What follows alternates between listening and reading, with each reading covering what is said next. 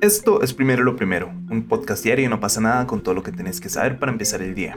Una delegación ucraniana se encuentra en camino a negociar un cese al fuego con Rusia. Además, el Organismo Internacional de la Energía Atómica pidió cesar los ataques a plantas nucleares en Ucrania. Donald Trump se defendió de la acusación en su contra por supuestamente haber violado la ley para tratar de mantenerse en el poder tras su derrota en las elecciones del 2020.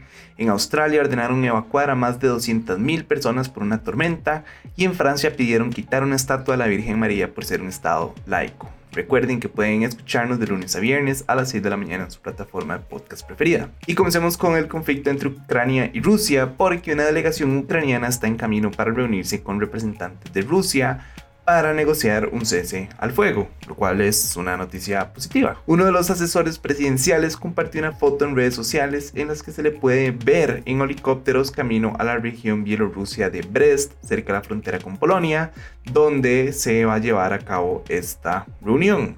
Según el asesor, uno de sus objetivos es negociar el establecimiento de lo que ellos llamaron corredores humanitarios, que yo supongo que son espacios en los que no haya conflictos para que las personas puedan pues obviamente salir del país o migrar o moverse. Por su parte los rusos indicaron que los temas sobre la mesa son el aspecto militar técnico, la cuestión humanitaria e internacional y lo político, pero no dieron más pues explicaciones de qué es lo que quieren o precisiones. En realidad yo creo que yo ya les había hablado de esta delegación hace un par de días tal vez, que el mismo presidente de Ucrania, Volodymyr Zelensky, dijo que pues en realidad no tiene mucha esperanza en esta, en esta delegación y en lo que se pueda cumplir o no, porque obviamente las vías diplomáticas cada vez están volviendo más y más escasas y complicadas. Entonces, y tal vez él pierda un poco su esperanza en esta negociación, pero yo no, yo ojalá, no sé, yo en realidad sí espero como que se pueda lograr algo, o al menos que se cumpla algún objetivo. Creo que un corredor humanitario en el que las personas se les permita salir del país o que se les permita salir de ciudades sin tener que hacer, eh, enfrentarse a estos conflictos, creo que sería algo decente y algo mínimo que podrían como negociar, ni siquiera negociar, eso debería ser ya como algo establecido, como nada más no se meta con los civiles. Tengo entendido que, pues en teoría Rusia dijo que no iba a atacar civiles, pero como han visto en redes sociales, de hecho yo creo que nosotros, de hecho nosotros compartimos ese video, se ve donde está cayendo una serie de bombas sobre una zona residencial en Ucrania, entonces, y ya es un video verificado por aquello, porque obviamente estamos en un momento en el que hay muchísima información falsa pues moviéndose por las redes, entonces es importante que sepan que ese video ya está verificado, en el que pues se ve donde caen bombas en, una zona residencial y personas caminando por la calle que le cae ahí a la par, entonces es bastante duro y como ya les dije y como lo he defendido desde pues desde que comenzamos a hablar de este tema, pues obviamente los las personas que van a sufrir las consecuencias en su mayoría son los civiles. Entonces me parece que tal vez un cese del fuego es muy difícil que lo logre negociar, especialmente una delegación tan pequeña de unas 3, 4 personas. Pero creo que negociar pues la apertura de espacios seguros para las personas no está tan jalado al techo y debería ser como algo ya establecido, o sea, como una norma. También me preocupa un poco el tema como de, de las migraciones y de los migrantes no ucranianos dentro de Ucrania. No sé si lo vieron en nuestras redes y en la página de No pasa nada. Compartimos un artículo sobre un, un africano, un congoleño, si no me equivoco, que pues cuenta su historia y cómo no lo están permitiendo salir de Ucrania por su raza, por su etnia y por ser un inmigrante, entonces le dicen que no, que él se tiene que quedar y entonces hemos visto ya varios de estos casos de muchísimas personas de origen no ucraniano, especialmente de Medio Oriente, asiáticos, africanos, que no los están permitiendo salir del país, que los están pues los están excluyendo por su raza y por su color. Entonces me preocupa muchísimo esa situación y, quería como hablar aquí también para para visibilizarla. Quiero que la gente entienda que esto está sucediendo porque a veces, no sé, uno piensa como en las familias ucranianas, pero no piensa en todo este montón de personas que estaban huyendo del conflicto en Medio Oriente, de Siria, etcétera, que se emigraron a, a, Ucrania para escapar de una guerra y se están encontrando envueltos en otra guerra. Y es una situación sumamente complicada.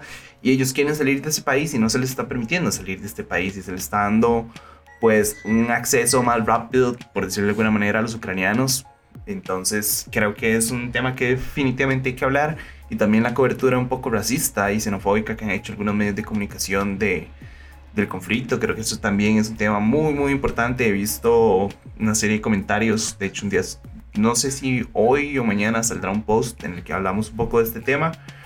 Pero sí han habido comentarios muy xenofóbicos y muy racistas en los medios de comunicación que están cubriendo este, este conflicto. Em, palabras como que estos no son refugiados em, sirios, sino que son personas de ojos claros y rubios y que esto no es un país de tercer mundo, sino que es un país de Europa, que cómo puede estar sucediendo este tipo de cosas. Entonces sí, ha sido pues todo un, un dilema este conflicto y ha sido como muy impactante pues ver todas las informaciones que han estado saliendo. En esa misma línea, el organismo internacional de la Agencia Atómica aprobó una resolución para pedirle a Rusia el cese inmediato de todas las acciones en las plantas nucleares en Ucrania. En la resolución, este organismo deja claro que consideran que la invasión rusa y voy a citar, plantea una amenaza grave y directa a la seguridad de las plantas nucleares y de su personal ante un posible accidente o incidente nuclear que ponga en riesgo a la población ucrania, en los estados vecinos y a la comunidad internacional. De hecho, el director del organismo dijo que cualquier incidente podría tener graves consecuencias, ampliar el sufrimiento humano y provocar daños ecológicos. Esta resolución fue presentada por Polonia y Canadá y se aprobó con una amplia mayoría entre los 35 Estados miembros. Eso sí, hubo una serie de países que se abstuvieron de votar, entre ellos Sudáfrica e India. Me parece importante que sepan que en Ucrania hay 15 reactores en 4 centrales nucleares y una de ellas obviamente es la infame planta de Chernobyl que cayó en manos rusas la semana pasada por un ataque con misiles y con proyectiles. Entonces, no sé, lo que les conté ese día, lo que puede ser lo mismo que les dije ese día. Me parece que es como una falta como de sentido común, no sé, disparar un proyectil sabiendo que tengo una planta con desechos nucleares sumamente infame y que le ha causado muchísimo daño al ecosistema y al mundo. Eh, y nada más ser un descuidado y disparar en contra de esa planta. No sé, en mi cabeza no entra como por qué alguien considera que es una buena idea. Pero bueno, está sucediendo y es un peligro, obviamente, no solo para ellos que están ahí en las inmediatez de, de las de estas plantas, sino para el resto del mundo. Y el viento que va a mover como todo este material, si se llegara obviamente a, ver como algún derrame o no sé, un ataque, un descuido, un incidente, lo que sea, y obviamente el viento va a mover todo este montón de material nuclear y adivinen qué es lo que va a suceder, pues cosas bastante malas para el resto de la población. Y podríamos estar viendo un Chernobyl 2.0 o bueno, no sé, alguna otra estación que sufra pues algo parecido. Entonces, me parece lógico y que tiene todo el sentido del mundo pues no dispararle a una planta nuclear. Creo que, repito, me parece que es como un tema de, de sentido común. Entonces, espero como que esta gente pues lo capte. En otros temas, Donald Trump se defendió de la acusación en su contra por supuestamente haber violado la ley para tratar de mantenerse en el poder tras su derrota en la elección presidencial del 2020. Esta acusación fue presentada por el Comité de la Cámara de Representantes de Estados Unidos, quienes investigan el papel del expresidente en el ataque al Congreso del 6 de enero del 2021, el infame y conocido ataque al Capitolio. En la investigación se presentó un documento judicial en el que estiman por primera vez que Trump pudo infringir las leyes cuando buscó obstaculizar la certificación de la victoria de Joe Biden en la elección presidencial. La respuesta de Trump, pues básicamente fue la esperable y la que he dicho a lo largo de los últimos años y meses, porque ya esto ya lleva bastante tiempo, y su respuesta fue fraude electoral. Según él, el ataque al Capitolio tuvo, y voy a citar, lugar porque millones de personas en nuestro país saben que la elección fue robada. Nada más les cuento, por si se quieren preocupar, eh, eh, que estamos a nueve meses de las elecciones legislativas y Donald Trump está dominando el Partido Republicano y todo apunta a que está buscando un segundo mandato para el 2024. Entonces, básicamente lo que este comité quiere es bloquearle esa posibilidad a Donald Trump de llegar al poder de nuevo. Y hay que ver qué, qué, qué, qué llega a este comité, cuál es la resolución que se llega con la investigación. Si me preguntan a mí, siento que Donald Trump definitivamente influyó en, el ataque al Capitolio. Tal vez no, no sabría decirles, porque obviamente hay que ver mucha evidencia y como la investigación más a fondo para determinar si él incitó el, el inicio del ataque, pero sí tuvo toda la culpa durante el ataque. Él pudo haber pues intervenido y decir a estas personas que se vayan a su casa y haber mandado, no sé, algo, algo pudo haber hecho como para evitar que esas personas se conglomeraran ahí él decidió pues nada más no hacerlo y más bien echarle como leña al fuego y decir como ustedes son nacionalistas, ustedes sí están defendiendo a Estados Unidos, etcétera, etcétera. Entonces pues hay que ver a qué llega esta investigación. Yo honestamente tengo la esperanza que sí llegue algo, pero a la vez digo como cuando una de estas investigaciones ha dejado algo así y cuando ha tenido y si se llega como una conclusión en contra de Donald Trump, cuando han visto que realmente tenga algún efecto.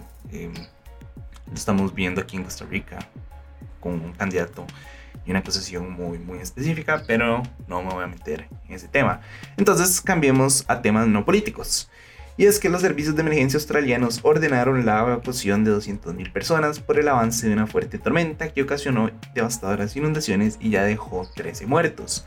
Las autoridades emitieron alertas severas por lluvia y viento en una franja de 400 kilómetros de costa que incluye las zonas suburbiales de Sydney, que es la mayor ciudad de Australia. Un aspecto sumamente preocupante es que la represa de Warragamba en el sureste, en el suroeste, perdón, de Sydney, que aporta 80% del agua a la ciudad, comenzó a derramarse desde la mañana del miércoles y según los expertos la tormenta va a tardar mucho tiempo en disminuir. Y recuerden lo que les he venido diciendo cada dos capítulos, que el cambio climático nos está matando y que estamos viviendo las consecuencias y estamos pues, viendo como un mundo un poco surreal donde hay países que están inundándose, en este caso tenemos Australia y después tenemos un ejemplo como Costa Rica y Guanacaste que tienen incendios forestales, si no me equivoco ya lleva como tres o cuatro días un incendio gigante, si no me equivoco ha consumido como 400 hectáreas, entonces qué duro la situación ecológica que estamos viviendo y cómo pareciera como que la gente no le interesa. Y a los que sí nos interesa, lamentablemente no tenemos el poder de hacer un cambio importante como para evitar que este tipo de cosas sucedan. Entonces, qué, qué difícil y qué, y qué inservible me siento a la vez como decir, madre, por más de que yo, y lo que siempre les digo, por más de que uno lleve sus bolsitas al súper y que use pajillas de metal, lastimosamente nuestra granito de arena en realidad no va a ser tan importante cuando tenemos un montón de corporaciones y de gobiernos que no les interesa el cambio climático y que más bien lo niegan. Entonces, sí, qué duro y qué difícil por las familias australianas que están viendo esto y que están viendo las consecuencias. Ustedes saben lo que es que por una lluvia perder su casa y perder todo lo que ustedes tienen debe ser desesperante. Entonces, sí, muchísima fuerza a ellos y ojalá de verdad esta tormenta pase porque en realidad no hay nada que un gobierno pueda hacer más allá de, decir a estas personas que evacúen. No es como que se puede poner un toldo gigante que cubra todo Sydney y diga como, ah, sí, mira, ya el agua no va a pegar. Entonces, pues, de verdad, ojalá ya la tormenta vaya pasando, vaya disminuyendo y estas familias, pues, puedan volver a recuperarse y quedar como en pie. Y para cerrar, cuento que en Francia ordenaron retirar una estatua de la Virgen María por el principio de laicidad. Yo sé que tal vez no es un tema que mucha gente considere como interesante, etcétera, pero a mí sí me parece interesante, entonces decidí pues contarles. Esta estatua se encuentra en la flote en Rey, en la isla de Rey, y el municipio tiene seis meses para retirarla. Antes de que más de uno salte diciéndome que por qué, etcétera, etcétera, les cuento que fue la misma asociación local la que llevó el asunto a los tribunales pidiendo que se aplique una ley francesa de 1905 que prohíbe la instalación de monumentos religiosos en el espacio público. Entonces, no es que el gobierno o Macron o no sé, todos los ateos, etcétera, se reunieron y dijeron como, hey, vamos a quitar esta estatua, sino que fue el mismo pueblo donde está esta estatua la que dijo, por favor, quítenmela porque está en contra del principio de laicidad y yo quiero que esto se respete.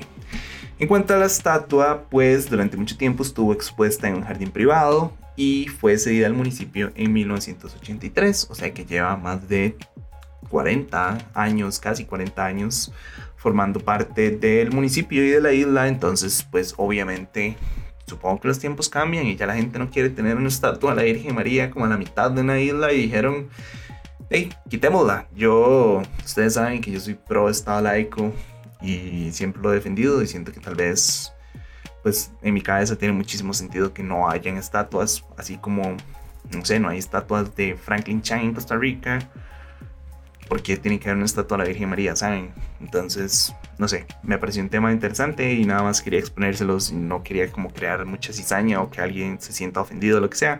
Nada más me pareció interesante. Entonces, mejor dejémoslo aquí antes de ponernos muy caóticos y políticos. Pero bueno, eso fue todo por hoy. Su apoyo hace posible primero lo primero. Recuerden que pueden apoyarnos en patreon.com slash no pasa nada oficial. Y para seguir informándose, recuerden suscribirse a nuestro newsletter diario que pueden encontrar en nuestras redes sociales. De nuevo, gracias. Ojalá tengan un fin de semana super tuanis y puedan descansar y puedan salir y puedan ir al parque y puedan correr o no sé, a ser libres. Descansen, usen ese tiempo libre para hacer cosas que no tengan que nada que ver con el brete y no sé, relajarse y ser felices. Entonces, pues nada, ojalá lo disfruten y me escuchan el lunes. Chao.